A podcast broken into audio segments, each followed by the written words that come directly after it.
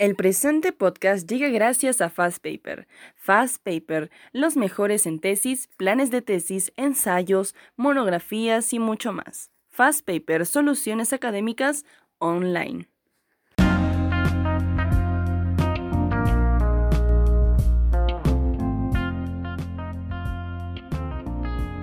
Saludos amantes del derecho, ¿qué tal? ¿Cómo están todos? Yo soy Edison Alercón y a nombre del Centro de Aprendizaje Legal y Podcasting ebook 360 les doy la más cordial bienvenida. En el presente evento académico, el cual realizamos en el marco del Día Mundial del Consumidor, sí, no lo olvidamos, tocaremos un tema muy importante. ¿Sabes a dónde acudir si te viene ir de más en la luz? ¿O en algún servicio o producto que consumes? ¿O a qué entidades o qué entidades velan por tus derechos de usuario? ¿Cuánto dura el trámite? O si te va a costar o no dinero? Pues bien, estimados amantes del derecho y público en general, todas esas dudas serán resueltas hoy de la mano de Leonardo Valdés Obando, amante del derecho por la Universidad de Piura, con conocimiento en protección al consumidor y derecho regulatorio, miembro del Consejo Nacional de Protección al Consumidor adscrito a la PCM. Bienvenido a este magno evento académico. Muy buenos días con todos, mi nombre es Leonardo Valdés Obando y en la presente sesión los voy a acompañar con un nuevo episodio de Tips de Legalidad en el marco del Día Internacional del Consumidor. Y bien, comencemos. Esto es Defensa de tus derechos como consumidor, de la mano de Leonardo Valdés Obando y tu presentador Edison Elvis Alarcón. Pues bien, comencemos. A manera de introducción, esta semana pasó el Día Internacional del Consumidor. Y no por nada es un día cualquiera, sino es un día en especial en donde debemos de valorar nuestra importancia como consumidores finales, en la mayoría de los casos, de productos y servicios de muchas empresas alrededor del mundo. Admitámoslo, si no fuera por nosotros, las empresas no podrían lucrar de la manera que lo hacen y por ello como abogados y como consumidores es importante conocer aspectos básicos, como por ejemplo qué hacer en caso de un reclamo, a dónde acudir, cuánto dura el trámite, entre otros factores. Y por todo ello, estimado Leonardo, surgiría la primera incógnita. ¿A qué entidad se debe recurrir a fin de salvaguardar los derechos del consumidor en algún producto o servicio recibido? Existen diversas, digamos, entidades que se encargan de tutelar los intereses de los usuarios. Al respecto, debemos precisar que no existe una única entidad u órgano público encargado, digamos, de conocer y resolver, eh, digamos, los problemas o aquejamientos que tienen los consumidores, eh, dependiendo, eh, digamos, el sector en el que nos encontremos. Así encontraremos, por supuesto, que el órgano, digamos, más conocido, o digamos, que tiene mayor presencia en cuanto a la solución de controversias en temas de, protección al consumidor será el INDECOP. Sin embargo, cuando nos encontremos ante sectores, digamos, eh, en donde interviene un ente regulador, también encontraremos que las competencias eh, serán diversas. En otras palabras, un usuario debe conocer cuál es la entidad encargada de velar por la protección de sus derechos como usuarios. Eh, debemos hacer hincapié que existen, por ejemplo, el OCIPTEL, el OCINERMIN y OCITRAN, así como SUNAS, como entidades regulatorias encargadas de eh, tutelar en segunda instancia los reclamos, los procedimientos de reclamos iniciados por los usuarios. En este sentido, un usuario del sector de telecomunicaciones tendrá que, en primer lugar, acudir al concesionario eh, de telecomunicaciones manifestarle su aquejamiento y luego en segunda instancia poder recurrir, recurrir en esta oportunidad al trazo quien en segunda instancia administrativa resolverá estos reclamos. ¿no? Así como en este caso sucederá lo mismo con OCINREMIN, con OCITRAN y con SUNAS. En primera instancia, el usuario o consumidor deberá acercarse a, estas a estos órganos reguladores para poder, digamos, hacer las consultas respectivas respecto a cuáles son sus derechos ¿no? en este tipo de sectores y pues estos, estas entidades se encargarán de esclarecer las dudas o consultas que tengan los usuarios. ¿no? En los sectores en los cuales, digamos, estos órganos reguladores no ejerzan competencia, asimismo como la SUNAS y la eh, tendremos que recurrir pues al Indecopi. En el Indecopi, si bien es cierto, existen eh, diversos diversas herramientas para uno poder ver tutelados sus, sus, derechos como consumidor. ¿no? En primer lugar, podemos hacer uso del libro de reclamaciones del proveedor. Esto es, digamos, un tema transversal. El libro de reclamaciones eh, lo presentan en todos los sectores eh, tutelados para los consumidores. Además, tenemos también el reclamo ante el Servicio de Atención al Ciudadano del Indecopi, el cual tiene una finalidad más de conciliación entre el proveedor quejado, entre comillas, y el usuario o consumidor, digamos, reclamante. ¿no? Eh, lo que se busca, digamos, es traspasar el, este disgusto, este aquejamiento que tiene el, usuario con respecto ¿no? a la prestación del servicio o el producto, digamos, contratado por el usuario. ¿no? El Indecopi trasladará, pues, a través de su servicio de atención al ciudadano, este aquejamiento al, al proveedor y podrían llegar en cierta oportunidad a un acuerdo. Por otra parte, ya como, como otra herramienta, y digamos una que es considerada como digamos de las más eficientes, eh, es la denuncia por infracción a las normas de protección al consumidor de acuerdo a lo establecido en el Código de Protección y Defensa del Consumidor. En esta herramienta lo que se busca es iniciar un procedimiento administrativo sancionador a partir de la denuncia presentada por el usuario. Finalmente, pues no acabada la primera y segunda instancia en su oportunidad, eh, un órgano resolutivo del INDECOPI en materia de protección al consumidor decidirá si es que declara fundada o no la denuncia interpuesta por un usuario o por una asociación de consumidores, estableciendo las medidas correctivas del caso y las sanciones que crea pertinente.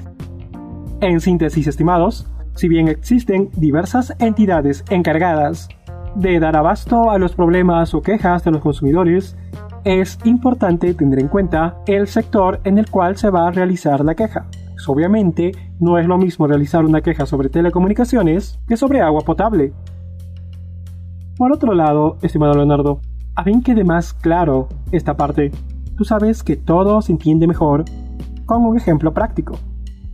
A modo de ejemplo, para graficarle a los usuarios a qué entidad recurrir, debemos tomar como ejemplo, digamos, que si es un problema de agua y saneamiento, podrá hacer sus consultas o, trasladar sus dudas a SUNAS. Bueno, y si es que quiere presentar un reclamo, tendrá que primero trasladar esta, digamos, este aquejamiento, este problema, a la entidad prestadora de servicios de su región y bueno, en segunda instancia podrá apelar a este órgano regulador, SUNAS, por ejemplo.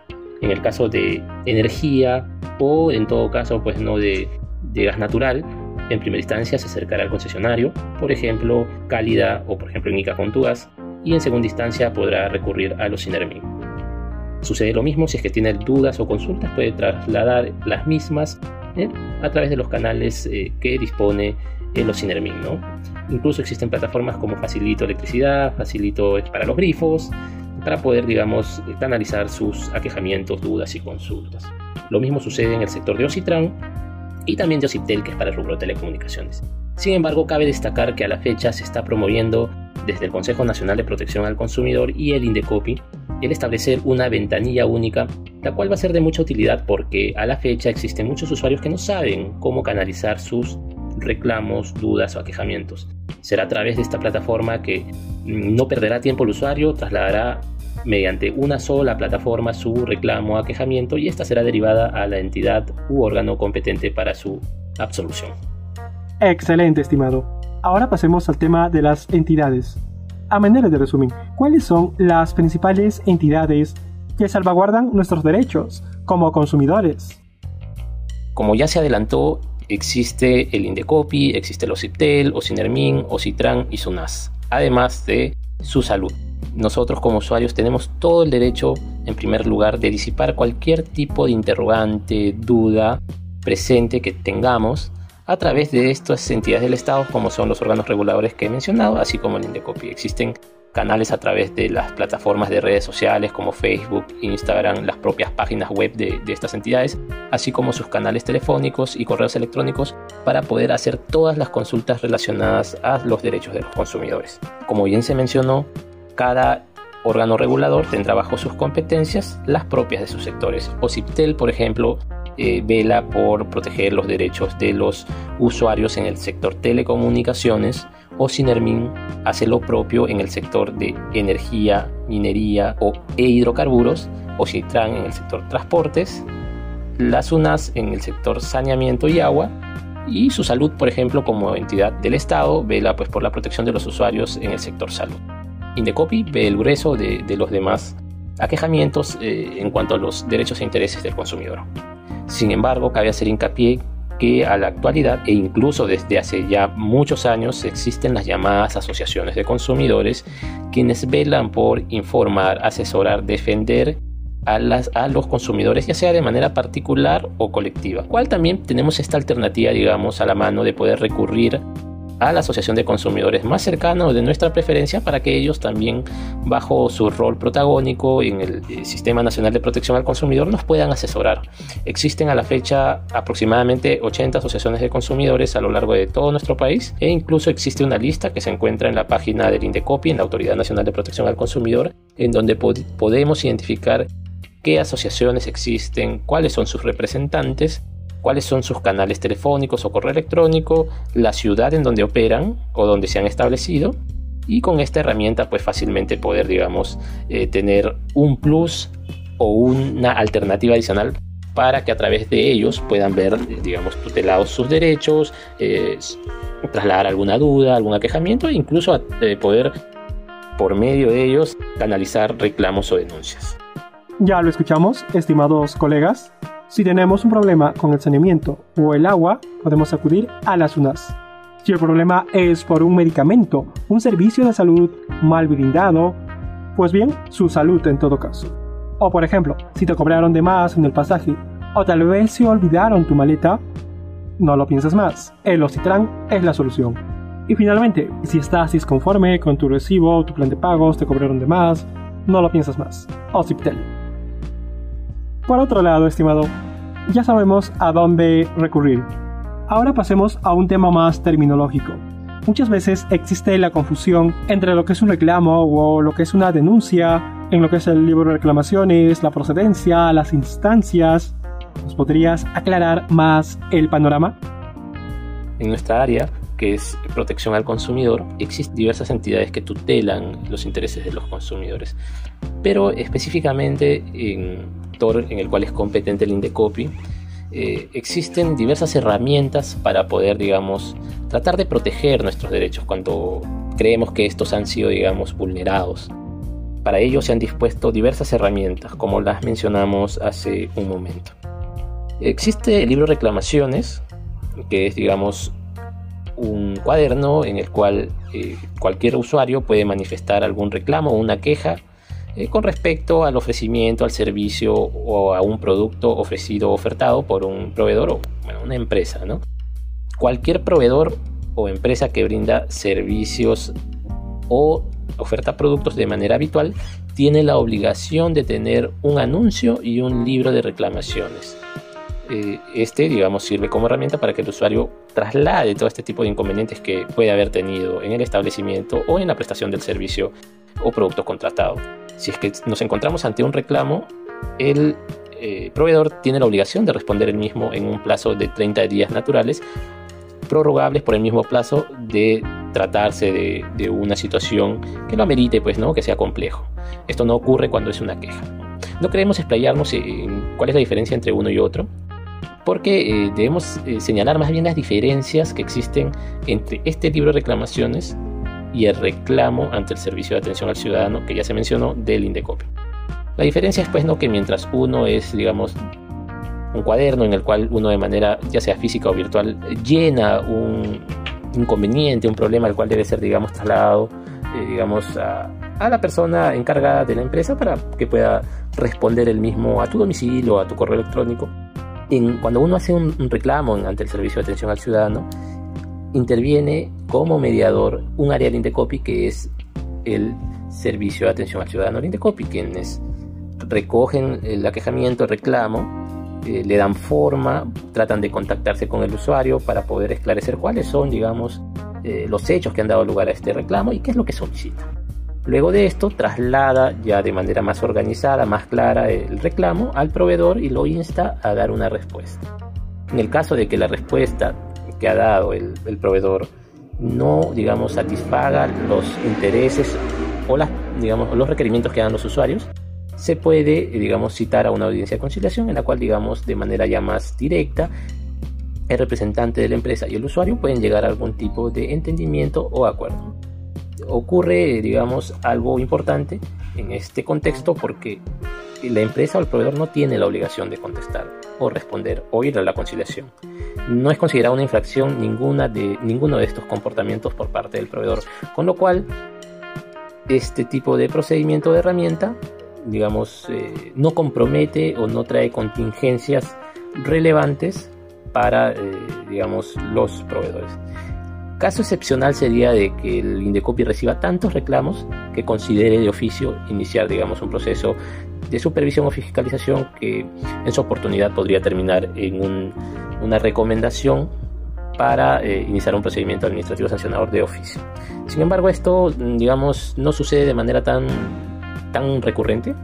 Ocurre en casos importantes como en el tema de del comercio electrónico, eh, por ejemplo, el que sucedió hace algunos meses con 13 proveedores que no cumplieron con los plazos de entrega de sus productos en el contexto de la pandemia. ¿no? Hacer hincapié como resumen que estos dos procedimientos, tanto el libro de reclamaciones como el reclamo ante el servicio de atención al ciudadano, son totalmente gratuitos y pueden ser iniciados de manera muy rápida y bastante, digamos, eh, simple. No requiere mayor, este, digamos, capacitación o, digamos, tecnicismo para poderlo realizar.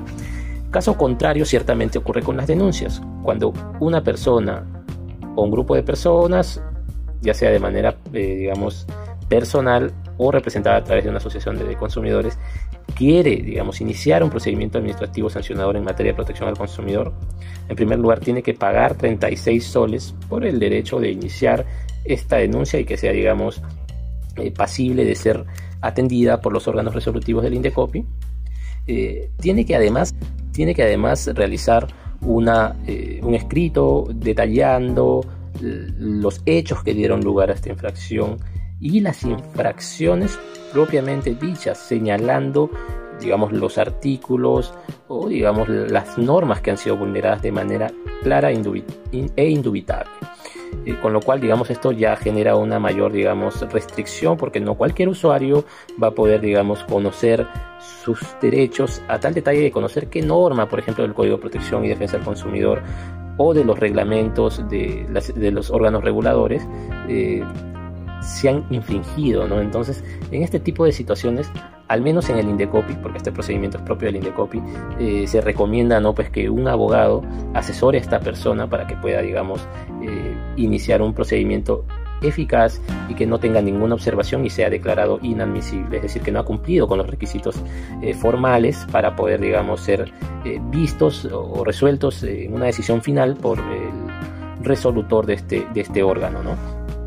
En este tipo de procedimientos, de, presentarse bien y, con todos, y cumpliendo todos los requisitos establecidos en, el Código de Protección y Defensa del Consumidor y directivas del INDECOPI, eh, al final de cuentas puede terminar en una sanción pecuniaria al proveedor o empresa denunciada. Además, se pueden ordenar las medidas correctivas, eh, que, bueno, en otras palabras son... Eh, los, el daño emergente, los daños directos sufridos a causa de, estos incumplimientos por parte de, de la empresa o proveedor denunciado.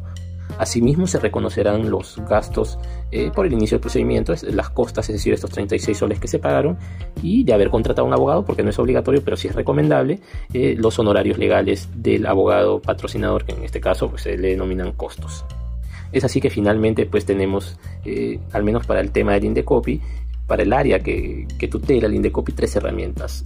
El libro de reclamaciones, que ya ejemplificamos de qué se trata, eh, reclamo a través del servicio de atención al ciudadano, que se puede canalizar a través de, la página web de, del Indecopi, no solo de manera presencial, y las denuncias ante órganos resolutivos de protección al consumidor del Indecopi.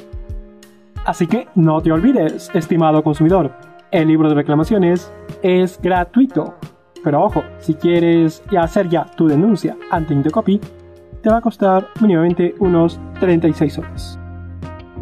En ese orden de ideas, Leonardo, Imaginemos que ya hemos tal vez utilizado el libro reclamaciones o actuado de la manera pertinente, pero pese a ello no se ha solucionado el inconveniente. ¿Qué podemos hacer al respecto? Como ya se mencionó, eh, existen eh, tres herramientas eh, para poder, digamos, ayudarnos y poder tutelar nuestros derechos. Yo haría personalmente la siguiente recomendación.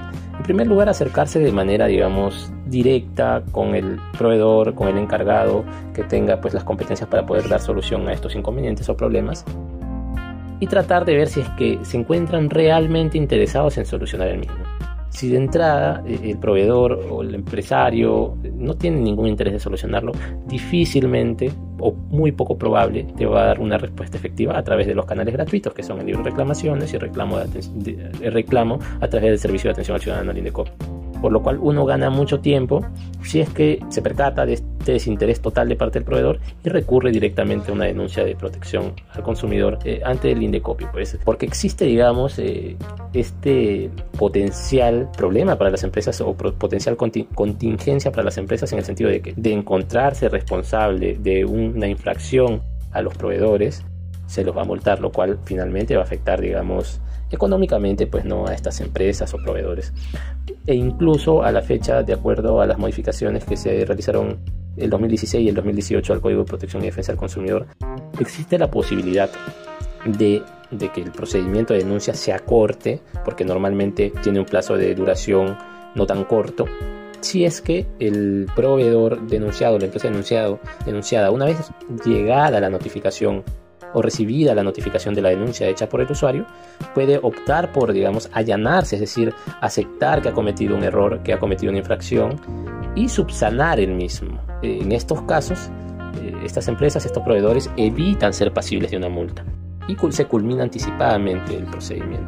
Con lo cual, pues no, eh, se reconocen los 36 soles del pago de la denuncia realizada y de manera rápida se soluciona el inconveniente bueno, también mencionar que en este tipo de casos eh, no se reconocen los honorarios del abogado, eh, lo cual es bastante cuestionable, pero ciertamente los plazos se reducen. Cabe precisar también al respecto, como bien se mencionó, que los procedimientos de protección al consumidor no son los más rápidos. ¿no? Eh, existen dos procedimientos de protección al consumidor en el Indecopi, cuando o depende de qué tipo de, digamos, inconveniente se presente. En líneas generales, cuando el inconveniente o el problema o la infracción que haya cometido el proveedor esté relacionado a temas no sensibles y que no superen las tres unidades impositivas tributarias, que si no me equivoco a la fecha tienen un valor de 4.400 soles, es decir, en total 13.200 soles, si no me equivoco, uno puede eh, ser, digamos, pasible o tener un procedimiento relativamente más rápido, en el cual en primera instancia administrativa el plazo de duración no debe de superar para la resolución del, o resolución final del procedimiento los 30 días hábiles. Estos obviamente sumados a los 5 días hábiles del plazo de calificación de la denuncia y los 10 días hábiles de plazo para notificación de la resolución final. Sin embargo, si es que nos encontramos ante procedimientos en los cuales existen infracciones relacionadas a temas delicados o sensibles, como son el tema de discriminación, temas de seguridad y salud, o el monto supere las tres unidades impositivas tributarias, nos iremos a un procedimiento administrativo mucho más largo, el cual tiene un plazo de duración para la emisión de la resolución final de 120 días hábiles en primera instancia, sumado al plazo de 20 días hábiles para el tiempo de calificación de la denuncia y los 10 días hábiles para la notificación de la resolución final. En ambos casos, tanto en los procedimientos sumarísimos, que fue el primero que mencioné, y este segundo procedimiento, que es el procedimiento, digamos, ordinario, eh, en segunda instancia tendrán los mismos plazos. Es decir, en primera instancia administrativa de procedimientos sumarísimos son 30 días hábiles para la resolución, en segunda instancia también serán 30 días hábiles. para el la siguiente herramienta será lo mismo. Son 120 días hábiles para la emisión de la resolución en primera instancia. Será el mismo plazo para la emisión de la resolución final en segunda instancia administrativa. Excelentes lecciones, estimado Leonardo. Y bien, amantes del derecho, ya lo escucharon. Ante todo, es importante estar atento, dado que Indecopy no se da abasto en la actualidad y hay que entenderlo. Y por lo tanto es importante conocer nuestro número de reclamo, primeramente, para determinar el estado en el que se encuentra. Y por otro lado, también es relevante saber el tema para el cual estamos reclamando, si es un tema sensible o no sensible, ya que de acuerdo a ello, el plazo de este va a durar, independientemente de que sea en primera o segunda instancia, puede durar de 30 hasta 120 días.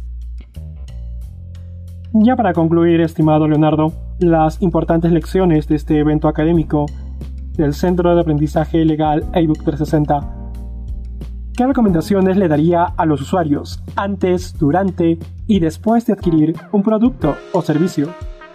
Eh, bueno, en resumen, como recomendaciones, yo les eh, sugeriría, pues no, un poco más de, digamos, de diligencia al momento de realizar cualquier tipo de operación de consumo. En primer lugar, eh, digamos, car, analizar y, digamos, identificar a su proveedor, al potencial proveedor con el cual ustedes desean contratar, ya sea por la prestación de un servicio o de un producto. Es decir, si es que uno quiere contratar o adquirir un producto o servicio de una empresa, de un proveedor, primero tenemos, digamos, que analizar, observar cuál ha sido su conducta, su, digamos, su estatus, ¿no? cuáles son sus antecedentes. Que yo voy a comprar, por ejemplo, una computadora y me acerco a un proveedor, a una tienda, a un local, tengo que primero haber analizado, pues no si es que esta empresa vende productos de calidad, cuánto tiempo lleva en el mercado, si ante problemas lo soluciona de manera rápida, si es que tiene los canales de atención al usuario ágiles y competentes. La mayor información que uno tenga nos servirá como herramienta para saber, eh, digamos, el perfil de esta empresa, si es que es una empresa correcta, buena o en todo caso no lo es. De repente nos puede llevar, digamos, a incluso, e incluso en algunos casos contratar con una empresa eh, que finalmente nos puede engañar, es decir, al final de cuentas ni siquiera brindarnos el, el producto o servicio, como puede ocurrir o ocurre constantemente a través de proveedores o empresas irregulares que ofrecen sus servicios a través de Internet o supuestamente lo ofrecen, reciben el, el dinero por parte del usuario y finalmente eh, no se lo devuelven y no entregan ni un producto. ¿no? Por eso primero hay que analizar todos estos antecedentes que he mencionado e incluso qué más que ver las eh, digamos recomendaciones o las calificaciones que le dan antiguos eh, usuarios no esta es una fase sumamente importante por otra parte, pasando, o sea, del tema preventivo al tema de, digamos, concurrente a la misma, al mismo momento de realizar ya la compra, es decir, ya después de haber pasado todo este tema, pues, ¿no? De, verificar los antecedentes, las calificaciones que dan anteriores usuarios, pasamos al tema presente del mismo desarrollo del contrato del servicio o producto. Es decir, al momento de, ir a, a, realizar esta compra, esta adquisición del producto o servicio, uno tiene que verificar ciertas condiciones, eh, como son eh, las garantías. Eh, en temas de protección al consumidor existen tres tipos de garantías. La garantía legal, la garantía explícita y la garantía implícita. ¿Por qué menciono esto? Porque en muchas oportunidades usuarios contratan o compran algún producto o servicio y se dan con la penosa sorpresa de que lo que han contratado no reunía las características que uno esperaba. ¿A qué me refiero? que cuando uno va a comprar un producto tiene que leer bien todos los términos y condiciones en la oferta de este producto o servicio. Por ejemplo, si yo voy a comprar un, celular, no me voy a guiar solamente por el precio, tengo que ver cuáles son las características de, producto, ¿no? Que, por ejemplo, ¿no? ¿Qué, capacidad de almacenamiento tiene, eh, qué procesador tiene, cuáles son las características de su pantalla, la cámara, entre muchos otros, ¿no? Entonces, si es que por ejemplo, como la garantía. ¿Cuánto tiempo de garantía tiene? ¿Cuál es el servicio técnico? ¿Hay, hay este, digamos, servicio técnico gratuito? ¿Lo hay solo en Lima? ¿Lo hay en provincias? ¿Cuál va a ser el servicio postventa? Entonces, por ejemplo, uno vive al interior del país, eh, hay un problema del celular y va a tener que regresar hasta Lima, que el producto sea revisado, ¿no? De fábrica. Entonces, cada una de estas situaciones uno las tiene que revisar en los términos y condiciones. Obviamente, siempre existen cartillas de resumen en los cuales pues, se establecen, digamos, las cláusulas eh, específicas o esenciales en la contratación, como, digamos, las características que acabo de mencionar, ¿no? Además, sucede, y sucede mucho, por ejemplo, en el área de, de vuelos comerciales, que en los, en, los últimos meses o años uno contrata, por ejemplo, o compra un vuelo y se da con la sorpresa, por ejemplo, que el vuelo no tiene incluido el equipaje de mano, el equipaje de bodega, la elección del asiento.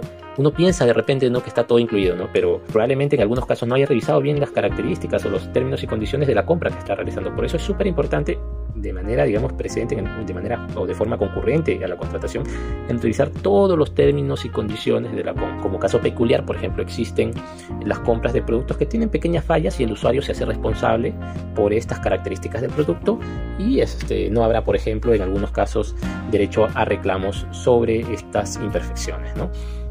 Retomando lo que mencioné entonces del tema de la garantía legal, la garantía explícita y la garantía implícita.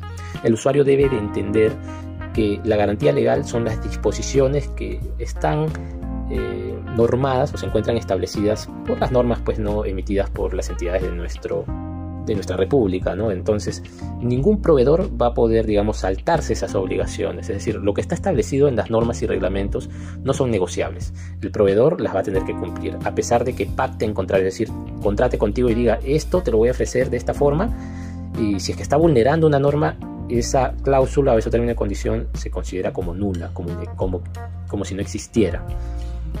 Por ejemplo, si yo compro un vehículo o un inmueble, un departamento, estos deben reunir los requisitos técnicos establecidos por cada entidad del Estado competente. Yo no puedo comprar un vehículo que pueda causarme daño, ¿no? Yo no puedo negociar eso. A pesar de que, digamos, haya un pacto, por ejemplo, de que ya yo compro esta vivienda y, la misma presenta fallas y en cualquier momento puede, digamos, de repente colapsar eh, algunas de sus partes, a pesar de que yo acepte eso, eh, se encuentra viciado este, este digamos, esta negociación, este, este contrato, esta relación de consumo, porque no se puede pactar eh, vulnerando estas, estas digamos, disposiciones que cautelan los derechos de los usuarios. Por otra parte, la garantía explícita son todos esos términos y condiciones, eh, digamos, la negociación que sí se puede dar. ¿no? Por ejemplo, yo te vendo mi carro, pero es de segunda mano y tiene, digamos, un neumático defectuoso, se lo, vas a tener que cambiar. Ok, no hay problema. Eh, ya se encuentra pactado, no, está no vulnera ninguna norma y no hay ningún problema en que se den ese tipo de negociaciones. Por ejemplo, hay muchos outlets o eh, lugares de remate, centros comerciales que rematan productos y te dicen, mira, te vendo, por ejemplo, eh, esta computadora, pero mira, este, le falta, digamos, una tecla, yo qué sé. El usuario que acepta estos términos y condiciones, digamos, tiene conocimiento de estos pequeños defectos que puede tener el, producto y obviamente el precio se disminuye probablemente considerablemente, ¿no? Eh, y por otra parte está la garantía implícita que es, digamos, sobre temas que de repente no se pactan y que no están en la norma, pero el uso normal del producto o servicio, eh, digamos, hacen que ciertas condiciones del mismo deben ser cauteladas. Por ejemplo, si yo me compro una computadora, y bueno, normalmente la computadora, eh, por ejemplo, de escritorio me sirve para estar buenas horas al día eh, trabajando en ella, estudiando a través de ella. Y que, por ejemplo, a la semana o a las dos semanas, sin motivo alguno, eh, digamos, deje de funcionar y yo ya no puedo utilizarla para sus, digamos, funciones o cualidades con las cuales yo la compré, yo puedo válidamente reclamar al, al uso, al, a la empresa, al proveedor y decirle, oye, sabes que yo compré este esta herramienta, esta computadora con el ánimo pues ¿no? que me sirva para yo hacer mis trabajos, para estudiar y bueno, no está cumpliendo con los fines y usos previsibles que tiene. Tú no puedes decir porque lo utilicé digamos inadecuadamente, ¿no? Si, si las cualidades propias de este, de este producto es digamos eh, realizar esas funciones de manera normal sin que uno tenga ningún problema. Y finalmente el tema de del después o post de, digamos, de la contratación. Como recomendación, por supuesto, es tratar de calificar, dar, eh, digamos, la experiencia, que esto no es obligatorio, pero ayudar a más usuarios, digamos, a través, digamos, de las calificaciones, a través de, la internet, de dejar, eh, digamos, tu, tu experiencia con la compra y con la compra o adquisición del servicio para que otros usuarios puedan validar si es que efectivamente esta empresa, este proveedor ha cumplido o, con los digamos estándares que tú creías que iba a reunir, ¿no? Esto es bastante importante.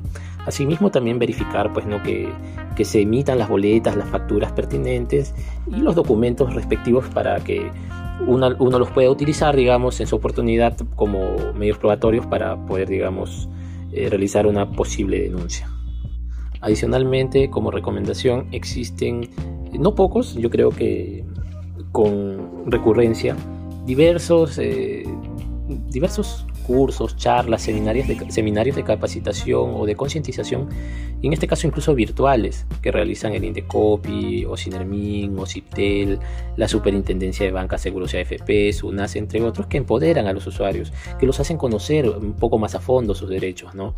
Entonces, eh, como sugerencia, eh, les recomiendo pues, ¿no? que estén atentos a las plataformas de estas entidades del Estado y también de las asociaciones de consumidores quienes realizan labor de, información considerable, ¿no? tienen programas en, las redes sociales, también las entidades del Estado, y prestarles un pequeño tiempo de, disposición o de la agenda que tengan cada uno de ustedes los va a ayudar en suma a poder, digamos, conocer un poco más a fondo cuáles son tus derechos y cómo puedes, digamos, ejercerlos. Bueno, muchas gracias Edison, público en general, y los invito a estar atento a más novedades por parte de esta plataforma. Muchas gracias. Excelentes lecciones, amantes del derecho, las hoy recibidas por nuestro invitado especial. Y en tal razón, a nombre del Centro de Aprendizaje Legal ebook 360, agradecemos la brillante participación de Leonardo Valdés Obando, excelentísimo amante del derecho por la Universidad de Piura, con conocimiento en protección al consumidor y derecho regulatorio, miembro del Consejo Nacional de Protección al Consumidor adscrito a la PSM. Encantados con vuestra ponencia, estimado, y la absolución de las diversas dudas planteadas por nuestra audiencia. Y bien, no podemos irnos sin antes agradecer a nuestro auspiciador, Fats Paper. Fats Paper, los mejores en tesis, planes de tesis, monografías y mucho más. Fats Paper, soluciones académicas online. Y los créditos de hoy, Pamela Maraza, Telio Cesadrón, María Teresa Requena, David Osorio y tu anfitrión, Edison Alarcón. Hasta la próxima. Bye.